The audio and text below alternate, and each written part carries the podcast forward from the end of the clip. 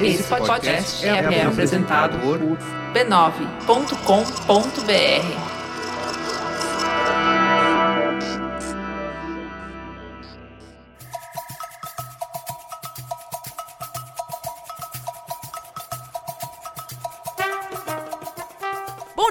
queridos ouvintes! Mais um podcast no ar. Este é o número 6 aqui no B9 e eu estou no estúdio ao lado da minha companheira de sempre, Angélica Souza. Como você está, minha amiga? Melhor agora, minha grande amiga Nina, nesse sexto episódio que aqui estamos no B9. Graças a é Deus. É uma honra, um prazer, rumo aos mil episódios. Rumo aos mil episódios.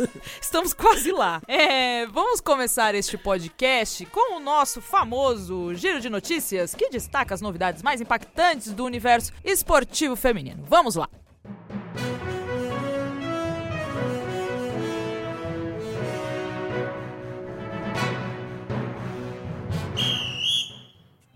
Vamos começar esse giro de notícias enaltecendo, exaltando as vitórias das mulheres no esporte feminino. Tá acontecendo aí o Mundial de Areia, né? O Beach Games. Beach Games. Eu gostei disso. É a primeira edição do Beach Games e, cara, tem mulher aí brigando por medalha, medalhando. Então já vamos começar...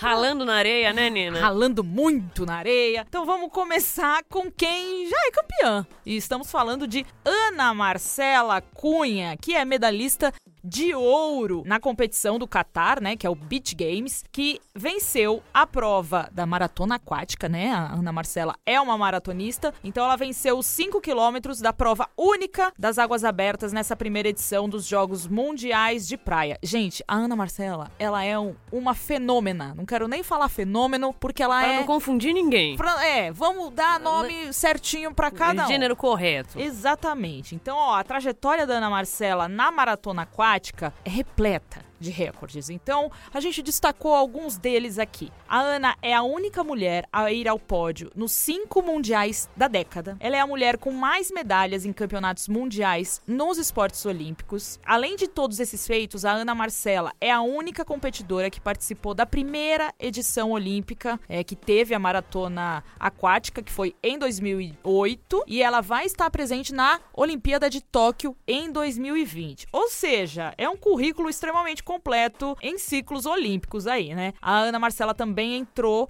no Hall da Fama das Águas Abertas no ano passado. A Federação Internacional da Natação elegeu a maratonista como a melhor nadadora do mundo em cinco oportunidades. 2010, 2014, 2015, 2017 e 2018, que é um feito inédito para o esporte. Gente, que essa mulher nada é, brincadeira. É tão difícil nadar? Nossa, difícil demais. Maratona. Em águas abertas? Deus me livre. Mas olha, primeiro. É, nadar é muito difícil, né? Eu que estive na praia é muito. recentemente, como eu fui nadar esse final de semana. Você foi nadar. É muito difícil. Tem que tomar muito cuidado. Tem que bater braço, bater perna, respirar, virar cabecinha. E não morrer. e não afundar, sabe? Cansada. Dói. Ó, o ácido lático aqui, ó, perto do. Estoura. Nossa, perto do ombro é horrível. E você sai com uma fome do mar, né? Da piscina. Menina. Ai, é sempre. É verdade. Eu sei. A natação é pra morrer, porque você sai de lá querendo comer o pé da mesa. Por isso que cantina de escola de natação fatura muito. é verdade. As crianças ficam tudo lá querendo comer misto depois. Ai, que delícia. Molhadinha assim, o cloro. Ai, eu ai, amo o cheiro de cloro. Ana Marcela, você é uma fenômena. Parabéns por mais essa conquista que foi a primeira do Brasil, primeira medalha de ouro do Brasil no Beach Games. Exatamente. Próxima. O próximo assunto. Seguimos onde? No Beat Games em Doha. Seguimos no pódio, amiga. E também no pódio. Amo. Ligamos a seta pra esquerda. Camila Barbosa, do Wrestling. Wrestling. Wrestling. Também conhecida Wrestling. como luta olímpica, vai. É, é uma luta... É meio luta livre, meio luta olímpica. Meio MMA. Desculpem aí os fãs, também não dá pra saber tudo.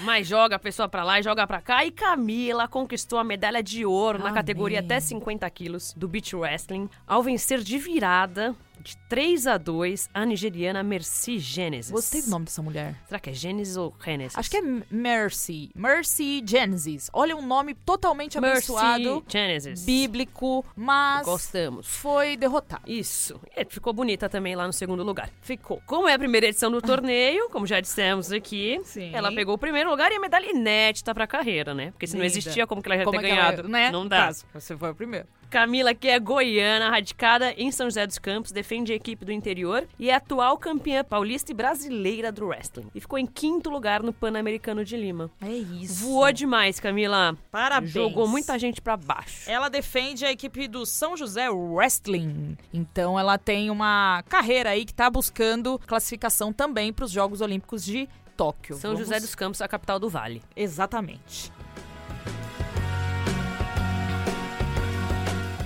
Vamos falar de mais uma pré-conquista, vai, porque quando esse podcast foi gravado, ainda não tínhamos essa definição, mas o vôlei feminino 4x4 está na final do Beach Games em Doha, né? Então o Brasil passou para a fase da semifinal de maneira invicta, quatro jogos, quatro vitórias e nenhum set perdido. E aí o Brasil enfrentou a Austrália nesta terça, que é esse dia que nós estamos gravando esse podcast, venceu por 2 a 0. Com essa vitória, o Brasil vai decidir o título com elas, minhas amigas, com as nossas norte-americanas. Vai ser na quarta-feira e a gente segue na torcida por aqui. Vamos só falar o nome da equipe brasileira que compõe esse time, né, de 4x4. A equipe brasileira é formada por Bárbara Seixas, Carolina Horta, Fernanda Berti, Juliana, Rebeca e Tainá. Elas são comandadas pela técnica Letícia Pessoa.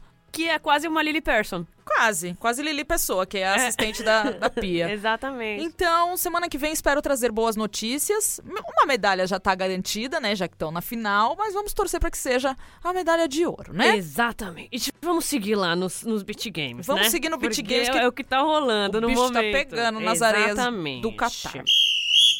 O futebol feminino de areia foi eliminado na semifinal. Ah, sofri tanto, Ami. Conta pra gente um pouquinho. Ai, Ami, foi Não, vamos falar triste. primeiro, né? As meninas, nós Exato. acompanhamos o primeiro treino da história delas em Copacabana com Renata Sim. Mendonça. Exatamente. Foi muito emocionante para a história de todos e do esporte, para a nossa também. Com quase 30 anos de atraso, essa seleção surgiu. Então, a seleção treinou a primeira vez, acho que menos de um mês, né? Faz menos de um mês que a gente Sim, duas sim, semanas. Duas semanas. E foi pra competição também, participar de sua primeira competição Exato. Oficial real. Essa seleção deve ter sido montada, deve não, né? Foi, Foi montada, montada para Pra essa. essa competição. Exatamente, já começa por aí. Mas mesmo assim, teve um bom desempenho. Teve. É, empatou com a Espanha. É, o Brasil estreou, né, contra Cabo Verde, goleou, venceu 7 a 2 depois pegou o México, perdia de 4 a 1 foi buscar o empate, enfim, fomos pros pênaltis, né, venceu o México nos pênaltis, depois encontrou com a Espanha, que era pra decidir o lugar no grupo, o Brasil perdeu, a equipe se classificou para a semifinal, mas precisava decidir a classificação do grupo com a Espanha. O Brasil jogou com a Espanha, perdeu de 6 a 3, mas já Espanha que era uma das favoritas. Sim, é, uma potência aí. Mas já estava classificada, beleza, passou em segundo lugar e aí encontrou com a Inglaterra, que também é uma favoritaça, né? E com a Inglaterra, gente, foi um jogo que eu desacreditei. É verdade. O Brasil ganhava de 4 a 2 até o segundo período e tomou a virada no terceiro período, perdendo por 6 a 5. Detalhe, o Brasil tinha um pênalti, faltando 10 segundos pro jogo acabar. A Nina quase que foi pro Beleléu. Eu quase quebrei meu notebook que eu tava assistindo de tanta raiva. Mas enfim, gente. E aí futebol. perdeu o pênalti, né? Perdeu o pênalti, perdeu o jogo, perdeu a vaga pra final, mas. Calma, amiga. Verdade, mas vai decidir o terceiro lugar. Uma medalha histórica, uma medalha inédita. E o adversário vai ser a equipe russa, né? As meninas da Rússia, que são, amiga, tipo, top de linha, né? Então, a final do Beach Games vai ser entre Espanha e Inglaterra. E o Brasil decide o terceiro lugar com a Rússia.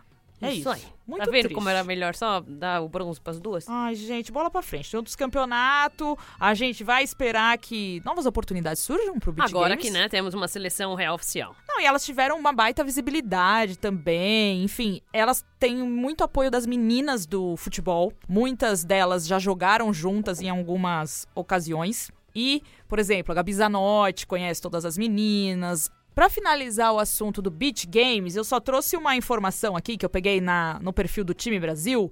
O Brasil tem a maior delegação dentre os 97 países inscritos, com 77 atletas. São 42 homens e 35 mulheres de nove modalidades. Os Jogos Mundiais de Praia são realizados pela Associação Nacional dos Comitês Olímpicos Nacionais. Então, é uma grande Olimpíada de praia. Foi muito legal acompanhar os jogos e agora vamos ficar de olho nessas disputas aí pra gente comentar na semana que vem. Beleza? Beleza. Próximo assunto, minha amiga. Próximo assunto Vai. muito importante, muito relevante. O lacre da semana. O lacre da semana pertence a Roger Machado, técnico do Bahia, que deu uma aula sobre racismo na última rodada do Campeonato Brasileiro Masculino. No último domingo, durante a coletiva de imprensa, após jogo entre Fluminense e Bahia, no Maracanã, que o Bahia perdeu, inclusive. Sim, meu time perdeu. Exatamente.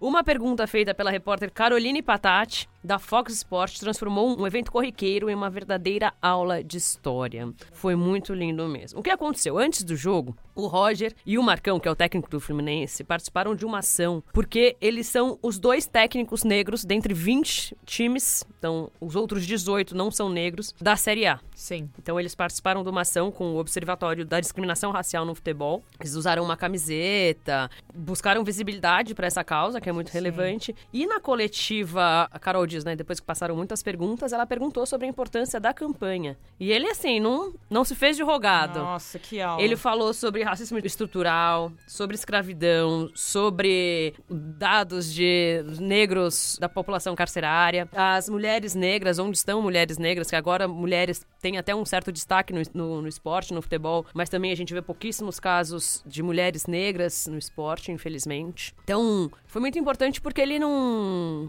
Não falou só, "Ah, essa campanha é muito importante, Sim. o futebol tem que Ele abrir portas. Ele foi muito Muito além. Muito além e é muito importante a reflexão. Sim. Então, Foi um- uma resposta de quase cinco minutos, né? Onde ele falou com muita calma, serenidade. Você via que é um assunto que desperta a ira de tantas pessoas, mas ele falou de uma maneira tão serena pra gente mesmo pensar e olhar ao redor e enxergar se você está num lugar onde tem a presença de negros, de negras, se as oportunidades estão distribuídas de maneira igual. Então a gente separou aqui um trechinho dessa aula aí do Roger pra gente escutar, onde ele fala um pouquinho disso, da presença das mulheres, dos homens na sociedade. Vamos ouvir o Roger.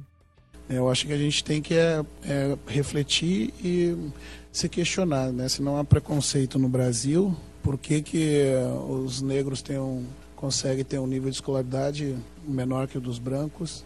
Né? Por que, que a, a população carcerária, 70% dela é negra? Por que, que quem mais morre são os jovens negros no Brasil?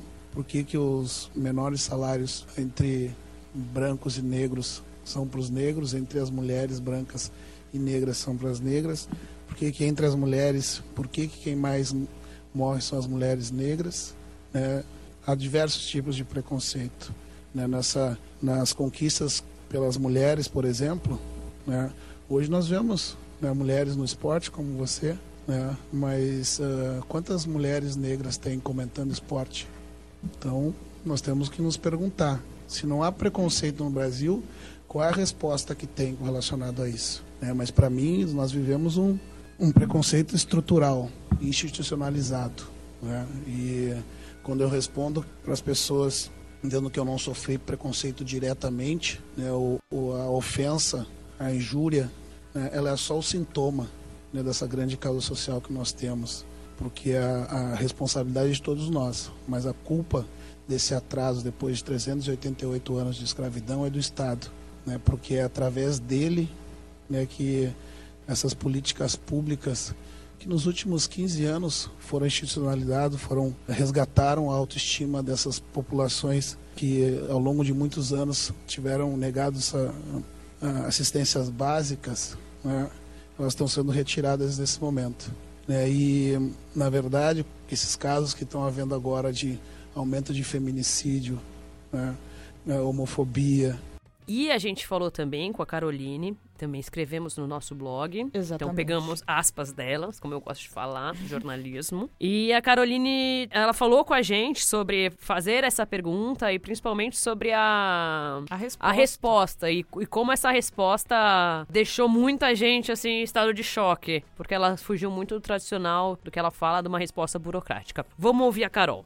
Fala pessoal, um prazer estar podendo conversar mais um pouco sobre esse assunto tão importante que foi a, a entrevista do Roger Machado depois do jogo entre Fluminense e Bahia. Foi uma pergunta comum da minha parte, não teve nenhuma provocação mais profunda a respeito do tema. Aconteceu a primeira rodada de perguntas na entrevista coletiva, foram a respeito do jogo e quando todos já haviam feito as suas perguntas e havia espaço para mais, eu pedi o microfone e o questionei sobre a campanha envolvendo ele e o Marcão, técnico do Fluminense, os dois únicos técnicos negros da primeira divisão do Campeonato Brasileiro.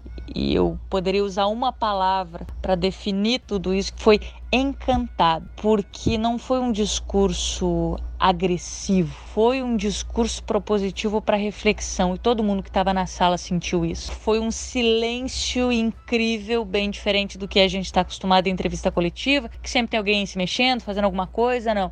Todo mundo parou para ouvir o Roger, como um professor em uma sala de aula e daqueles professores do mais alto nível de, de conhecimento. E de certa maneira foi um convite para a gente pensar também um pouco fora da caixinha, sabe? Porque não foi uma resposta que eu estava esperando. Eu a pergunta foi de certa maneira burocrática. Eu esperava uma resposta como normalmente acontece, né? Burocrática também. E não foi o, o que tivemos, felizmente. E nos leva a pensar nesse sentido, como eu disse, do sair fora da caixinha, porque nós chegamos no estádio normalmente tão preocupados com o vivo do pré-jogo, falando sobre calação, sobre, enfim, as situações normais do jogo. Durante a partida é aquela preocupação com o VT, em observar os lances, o que acontece dentro de campo. Depois é o pós-jogo, são as entradas ao vivo, o desfecho do VT, as entrevistas coletivas, zona mista. Eu confesso que essa correria e essa demanda multimídia que cada vez mais acontece, ela nos faz entrar meio que num modo automático. E essas respostas, como a do Roger, nos fazem refletir a respeito disso também.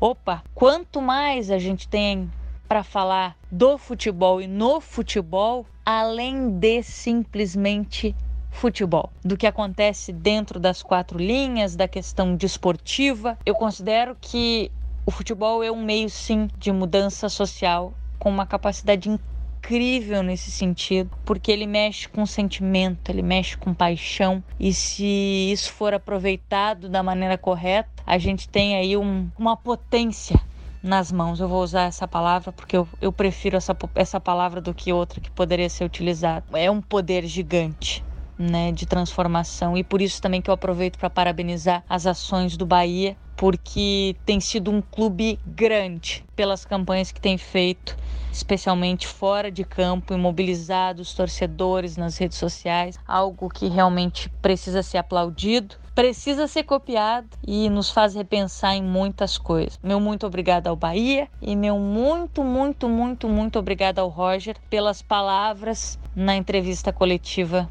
do fim de semana. Como a Carol falou, é muito bom a gente lembrar e enaltecer todo o engajamento que o Bahia, o Esporte Clube Bahia, tem tido durante esse ano, com ações sociais, com ações de inclusão, com ações de alertar pessoas e mostrar, levantar bandeiras e Sim. causas que são muito importantes para nossa sociedade. Então, Tomar partido de causas importantes. Exatamente. né? Então, falando de racismo, falando de homofobia, de machismo, de desigualdade. Fez uma campanha de dos pais maravilhosos para reconhecimento de paternidade. Então é muito bom. Acho que é muito mais do que uma. Assim, obviamente o Bahia é o diferente nesse caso, mas os clubes não só têm um papel importante, como eles têm a responsabilidade, porque eles são uma voz muito forte. Nós temos responsabilidade, porque conseguimos falar com pessoas e o clube também. Um clube de futebol ele pode ser um, um portal de transformação e de informação para as pessoas. Com E certeza. só completando uma coisa que eu lembrei do que o Roger disse, a gente viu semana passada o caso absurdo da Maju no jornal Sim. Hoje, que é uma apresentadora negra, que já foi um burburinho quando ela chegou ao Jornal Nacional para ancorar o Jornal Nacional, mas também não podia se falar que era a primeira mulher negra, veja bem. E aí chegou-se ao ponto de um cara ficar parado na frente da TV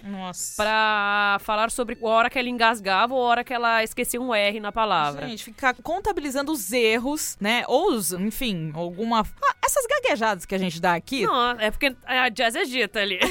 tudo bem, mas, gente, o que leva uma pessoa a ficar contabilizando quantas vezes a, a repórter errou, ou sabe? Isso, e o ponto é o que o Roger fala também, que é muito boa na fala dele, né? Eu, eu nunca sofri injúria racial, mas eu sinto racismo quando eu tô num ambiente que não tem pessoas negras, porque eu sou o único negro. Exato. E o que você falou também, a gente olhar pro lado e ver os ambientes que a gente frequenta, onde estão os negros. E isso é parte do racismo estrutural. Então, você não é racista só porque você vai xingar ou ofender alguém porque ela é negra. Mas isso que esse cara fez com a Maju é racismo. Isso de não ter técnicos na elite do futebol brasileiro é racismo. Sim. E eu lembro que também teve uma, algum momento, quando o, o Flamengo foi campeão de dois, em 2009 com o Andrade, se eu não me engano, foi a primeira vez que um, que um foi- técnico, um técnico negro, foi, campeão. Sim. Então, e um país que tem metade da população negra, tá né, tudo errado, né? é racismo, gente. Gente, Aceita. E não façam mais. A gente quer falar muito que acho que o Bahia, ele é, se não o único, mas é o mais forte clube que adota esses posicionamentos, que compra e compra bandeiras e expõe na nossa cara todos esses problemas, dilemas. E eu acho que a, acho não, tenho certeza, a torcida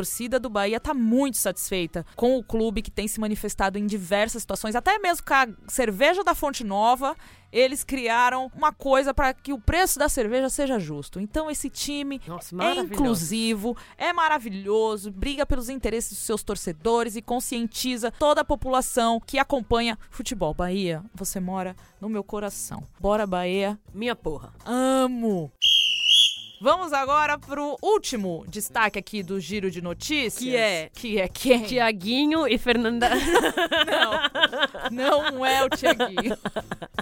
Ai, amiga. Essa E a separação Mili. Essa separação deixou todo mundo é, Bolado. boca aberta, mas achei bem bonito. Eu gosto de gente bem resolvida, que termina relacionamento assim. Não, vai, amiga, vamos voltar aqui. Amiga, você falou, dei minha opinião. Tá mas bom. a gente quer falar de Libertadores da América Feminina. Esse torneio que tinha tudo pra ser maravilhoso, mas fez o quê? Deu mancada. A gente cantou a bola aqui Ah, semana então, passada. Roberta Nina, o questionamento é: você se surpreendeu? Zero. A Comebol não me surpreende. A, su- a Comebol não me faz de besta. Expectativas foram criadas? Zero, nenhuma. Eu criei aí um ornitorrinco, mas eu não criei expectativas com a Libertadores e com a Comebol. Mas o que eu achei muito legal foi que os indígenas botaram ordem no babado. Se reuniu com o presidente, falou que queria. O subsídio da gasolina, Exatamente. combustível. E aí, meu filho? Amiga, quem eles sequestraram dois PM, ficaram lá seis, sete, sei lá, e foram soltando aos poucos. Gosto dos indígenas. Corretos. Estão corretos. Vamos botar ordem aí. E conseguiram o que eles queriam também, né?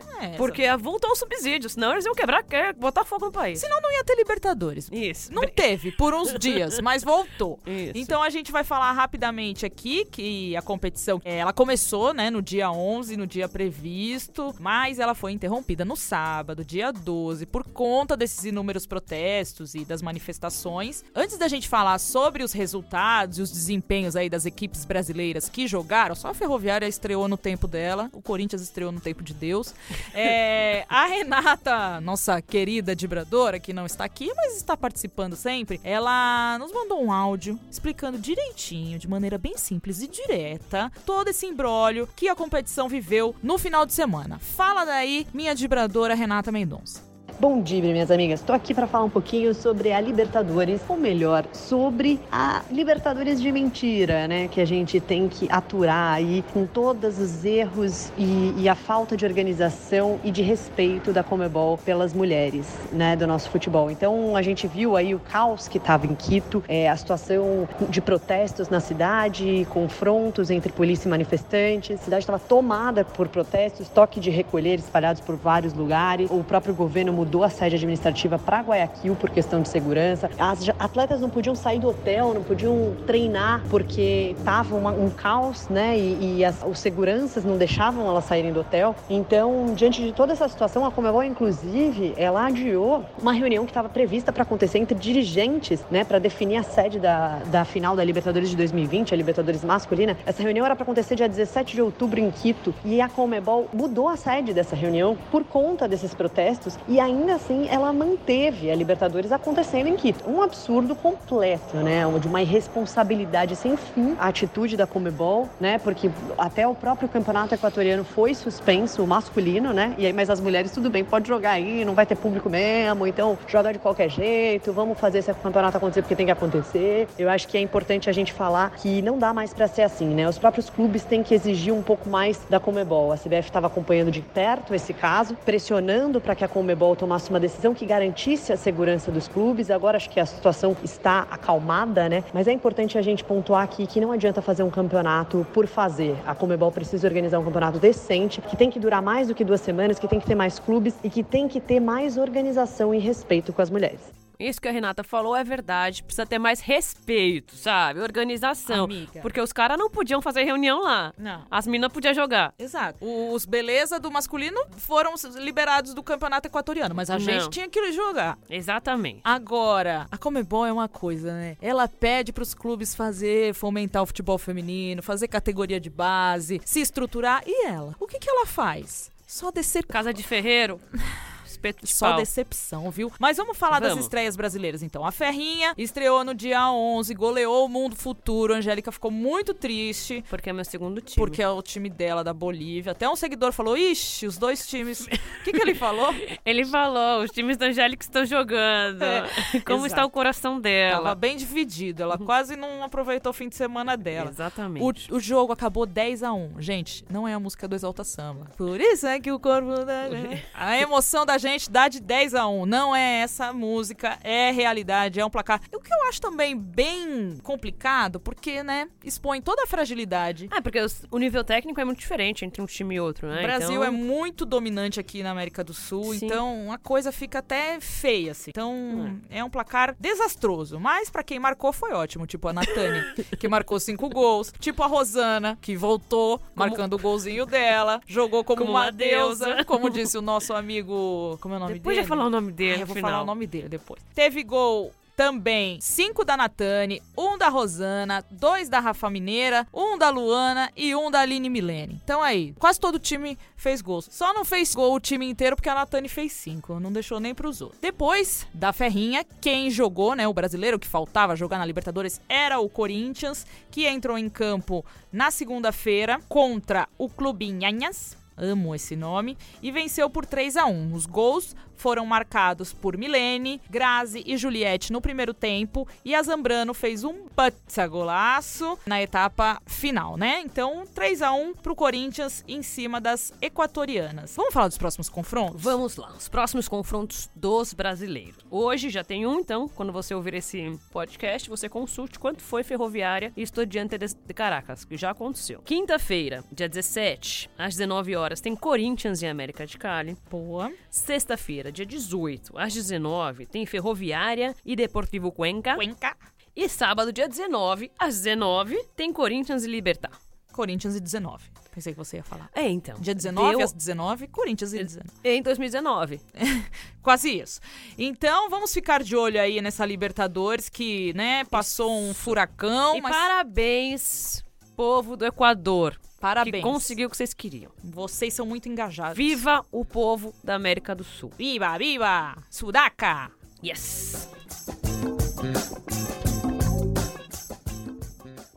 Vamos agora para o destaque que a gente separou aqui neste podcast, que, cara, não podia ser nada melhor do que eu. Eu amo quando uma mulher ganha uma medalha, uma medalha assim mundial. Exatamente. Imagina você ser melhor do mundo, amiga. Cara, cara, eu não consigo nem imaginar, bicho. Bom dia, hoje eu sou melhor do mundo. Bom dia, você já ganhou a sua medalha de ouro hoje? Bom dia, Bri. Tem alguém melhor que você no mundo hoje? Bom dia. Não. Agora a gente vai falar com de quem? Bia Ferreira, Beatriz Ferreira, que é campeã mundial de boxe. Mulher dando porrada ainda por cima, né? Porradaria. Não é assim, é técnica, É amiga. isso, é verdade. Mas é lindo demais ver mulher sendo campeã mundial. E a Bia conseguiu esse feito no último domingo, entrando pro seleto hall das campeãs mundiais de boxe. Na competição disputada na Rússia, ela garantiu a medalha de ouro ao derrotar a chinesa Kong Wang na categoria até 60 quilos. E os juízes deram o título pra Bia de maneira unânime. E correta. Um belo apontamento. Exatamente. E falando um pouquinho aqui da, da Bia, 26 anos. Outra fenômena, igual a Ana Marcela, porque em 25 torneios disputados, ela já chegou em 24 pódios. Como é que pode? Não sei, minha gente, não sei o que essa menina tem. Tem muito dendê, da onde que ela vem, maravilhosa. Suas conquistas mais recentes são campeã sul-americana em Cochabamba, que foi em 2018, campeã pan-americana em Lima, agora recentemente, e agora campeã mundial em Ulan-Ude, Ulan-Ude, na Rússia. E o Brasil não ganhava uma medalha na modalidade desde 2010, medalha mundial, tá? Desde 2010, quando a Roseli Feitosa, na categoria 81 quilos, faturou esse ouro. Complementando aqui sobre Bia Ferreira. Ai, fala dela. Filha de Sergipe. Ai, amo. Não o estado. Não, o pai dela. o pai dela. Ele é tricampeão baiano e bicampeão brasileiro no boxe, além de sparring do Popó, nos Marcelino Popó Freitas, nos anos 90. Foi, menina. A atleta tem 26 anos, mas só começou a lutar para valer no circuito internacional neste ciclo olímpico. Somente no Mundial do ano passado ficou fora do pódio. É isso. A menina. E ela falou é exatamente sobre isso com a gente. Gente, tem áudio de campeã do mundo nesse podcast. Então você vai ouvir aí, porque a Bia falou com a gente com exclusividade. Falou um pouquinho sobre o que significa esse título mundial para ela, né? O que representa e como ela viu o nível técnico da competição. Fala, minha querida campeã. Eu tô muito feliz, né?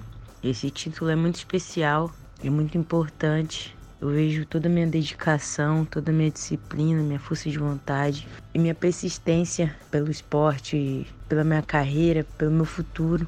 A recompensa é agora, é ter essa medalha, é, é ser reconhecida e essa felicidade que eu tô sentindo. O torneio é mundial, então tem os melhores de, de cada país. É um torneio forte, fora a adrenalina que você sente em estar tá participando, em estar tá, tá defendendo seu país aqui. Foi incrível esse mundial. É, ano passado eu não consegui, eu perdi na segunda luta e agora dei a volta por cima, voltei mais forte e consegui não ser só campeã, mas conseguir ser escolhida a melhor atleta do campeonato com 200 e não sei quantas atletas de vários países. Estou é, muito feliz. É, só tenho a agradecer e continuar essa, essa linda história aí. Se Deus quiser, ver muitas coisas pela frente. E agora, o foco da Bia está voltado para os Jogos Olímpicos de Tóquio em 2020. Tá chegando. Assim como o nosso foco também tá nosso lá. Nosso foco tá lá. Perguntamos para ela sobre a expectativa para a Olimpíada e sobre como tem sido a preparação. Sim, é. Tóquio tá logo ali. Eu penso em Tóquio desde quando entrei na seleção, mas eu dou importância a todos os campeonatos que, que eu participo. Todos para mim são super importantes e sempre, sempre treino pensando em chegar nos jogos, em chegar em uma, uma Olimpíadas. A minha meta é sempre estar na final dos campeonatos que eu participo e, se possível, eu sempre conseguir a medalha de ouro. E tá dando certo. É, agora eu sei que eu tenho que treinar muito mais. É, eu sei que eu não posso relaxar e de, de todo mundo, ah, é, tem chance, é esperança. Não, não tem, não existe isso. Mas quanto mais você é visado, mais te, te estudam e mais tentam te tirar. Eu tô muito animada, tô muito focada e tenho muita certeza do que eu quero. Para finalizar, a Bia também relembrou seu início difícil na modalidade, né? A busca por patrocínio, apoio, falou das dificuldades de ser uma atleta no Brasil para ter todo esse, esse apoio que é necessário para formar um campeão, né? É, ela também falou sobre as suas referências, os exemplos que ela tem no boxe, é claro, que ela falou de homens, de mulheres e também do Sergipe, né? O grande pai dela, que foi o grande mentor. Vamos ouvir a Bia falando sobre isso. No princípio, falta de patrocínios, de falta de apoio é, é muito grande para um atleta que está começando. Mas eu sempre tive a minha família, os meus pais sempre me apoiaram e sempre teve presente, me incentivando para para que eu não desistisse e que eu continuasse. Então, graças a Deus eu consegui chegar na seleção e aí eu consegui ganhar um dinheiro já treinando na seleção. Depois vieram os patrocinadores e hoje eu consigo me manter e só pensar no treinamento consigo ficar tranquila. Mas as dificuldades são muitas, né? Infelizmente o esporte no Brasil não, não é tão reconhecido assim. Então você tem que querer muito, você tem que persistir muito. Você já começa sendo guerreiro daí. Não pode desistir. Se você quer, você tem que persistir não importa o tamanho da dificuldade que você vai encontrar. E minha referência no boxe é, é meu pai. Meu pai me fez me apaixonar pela nobre arte, me fez enxergar o boxe de um jeito que quero isso para minha vida toda, sabe? Não consigo viver sem, sem praticar, sem, sem estar no mundo do boxe. E claro que tem, tem outros, tem o Robson, tem a Adriana, tem a Tate Kilo da Irlanda, que, que eu acho que ela luta muito bem. E tem vários outros das inspirações aí, a gente sempre tá admirando um pouquinho de cada. Atualmente eu tô muito fã, é, é do cubano do 64, o Andy, ele é muito bom e às vezes fico pegando um pouquinho do jogo para tentar fazer, mas a gente a gente admira sempre porque a gente ama o esporte, então quando a gente vê uma atleta fazendo fazendo aquele espetáculo tão bom, a gente pega uma admiração tremenda e tenta imitar um pouco, tenta tenta criar um pouquinho também e é isso. Maravilhosa é ela. Então, Bia, você arrasou com esse título da Beatriz Ferreira no boxe. Só para dar uma passada rápida aqui, o Brasil tem sua quarta mulher campeã do mundo em 2019. Não, gente, ninguém segura. Ninguém Esse segura. ano é nosso. Esse ano é todo da nosso. revolução. Começou com a Nathalie da esgrima, que foi campeã mundial e também ganhou um bronze no PAN. Teve a Pamela Rosa, que foi campeã mundial no skate street. Teve a Ana Marcela, que foi campeã na maratona aquática no Mundial da Coreia do Sul, vencendo duas provas, né, a de 25 e de 5 quilômetros. Apesar de não ser provas olímpicas, né, essas duas de 25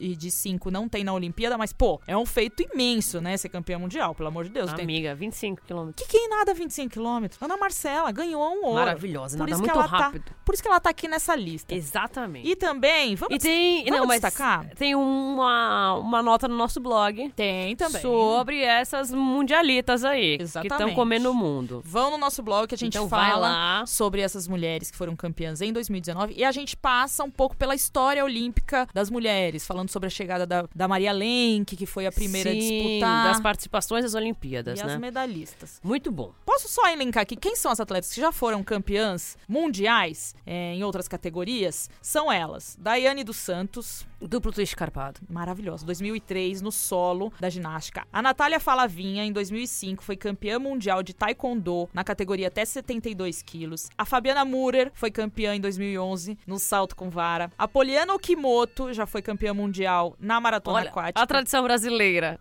na maratona aquática. Amiga, é, é o país da maratona aquática e do judô. Olha o tamanho dessa costa. Pois é. Como que não vai saber nadar aquaticamente? Olha aí, é, é do judô, do taekwondo, porque teve Rafaela Silva campeã do mundo em 2013 no judô e a Mayra Guiar bicampeã de judô também em 2014 e em 2017. Mulheres Amo. no comando, mulheres no poder. É isso.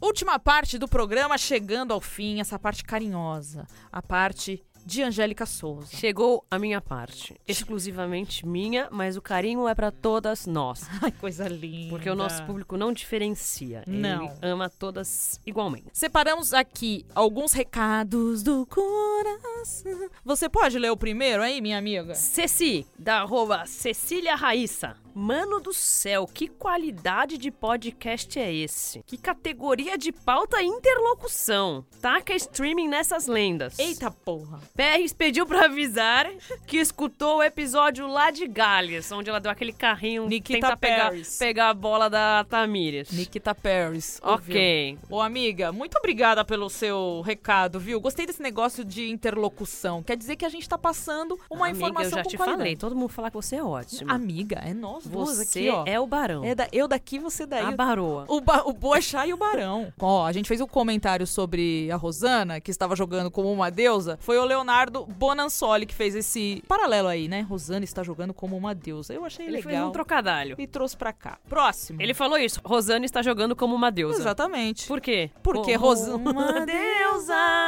Se você tem mais de alguns anos, bons anos, Ah. você vai saber que Rosana tem uma música. Não Rosana jogadora, Rosana cantora. Próximo. Agora, ó, Márcio Guerra, que é o arroba Márcio B. Guerra. Nosso amigo do museu, ele ouve tudo. E comenta. Muito legal conhecer a história da Regildênia, essa pernambucana arretada que saiu de Ouricuri para ser uma das pioneiras na arbitragem feminina. Que ela siga inspirando outras mulheres a seguirem a profissão, acreditando que é possível sim. É isso. E já fica o recado lá para aquele tonto lá do isso? Pernambuco Quem? que falou da arbitragem. Quem? Ah, cara que fez o comentário que mulher na arbitragem não tem que estar. Ah, que foi demitido. Foi demitido. Exatamente. Eu não vou, Jovem Pan. não vou dar nome porque eu não dou palanque pro otário. Exatamente. Então você é um trouxa. Foi demitido, muito que bem, vai lavar louça, que o homem também tem que lavar louça, que a casa tem que ficar limpa. É isso. Não quero nem saber. Quando eu chegar, quero tudo limpo. Isso. Outra seguidora, outra seguimora que nos mandou uma mensagem, Iris Medeiros, que é IrisGGM. Meninas, obrigada por me educar sobre os esportes femininos. Realmente são informações que eu nem sabia que precisava. Parabéns pelo trabalho. Muito emblemático receber uma mensagem sobre educação hoje, que é dia dos professores. Muito bom. Vou ler o recado da nossa produtora, Beatriz Fio... Fioroto. Ai, que nome bonito, miga. É. Tem um recadinho dela aqui. Podia, você podia ler o seu próprio recado, né, amiga, aqui do meu lado, pra fazer essa participação. Mas eu vou ler. Eu sou a pessoa menos interessada em esportes do mundo. Ao mesmo tempo, eu vibro quando as vibradoras vêm gravar Ah. e eu assisto. Ah, Porque os fatores carisma e loucura são imbatíveis. Ela tá chamando a gente de louco A amiga, ela tá certa. porém carismática. É, hoje, elas me ensinaram o que é a Comebol, sem me julgar muito. Bom demais. A gente ensinou. Ah, amiga. mais um ensinamento no dia do professor. Você poderia ter aprendido coisinha melhor, porque a Comebol, é, deixa isso pra lá. Isso. Mas enfim, olha quanto recado lindo. Muito lindo. Eu espero que semana que vem a gente tenha mais recados desse tipo. E vocês mandem pra gente no vibradoras.b9.com, nas nossas redes, Instagram, Twitter, Facebook, ah, qualquer nova rede que surgir durante a semana também vai ter o arroba vibradoras. Pombo Correio, faz o que você quiser que a gente lê aqui. Muito bom esse podcast, cheio de conquistas femininas, medalhas, competição rolando aí. Campeãs do mundo. Campeãs do mundo, participações especiais dessas campeãs do mundo, essa no caso da Bia, né? E semana que vem a gente tá de volta com a atualização desses jogos que ficaram pendentes. Exatamente. E Beat, com- Beat Games, Libertadores da América. E esperamos que tenhamos muitas notícias boas para compartilhar e comentar com vocês. Exatamente. Ou pra criticar também, porque aqui é nosso papel, nossa aí. responsabilidade. Semana que vem estamos de volta. Um beijo para todos. Um beijo. Tchau. Tchau.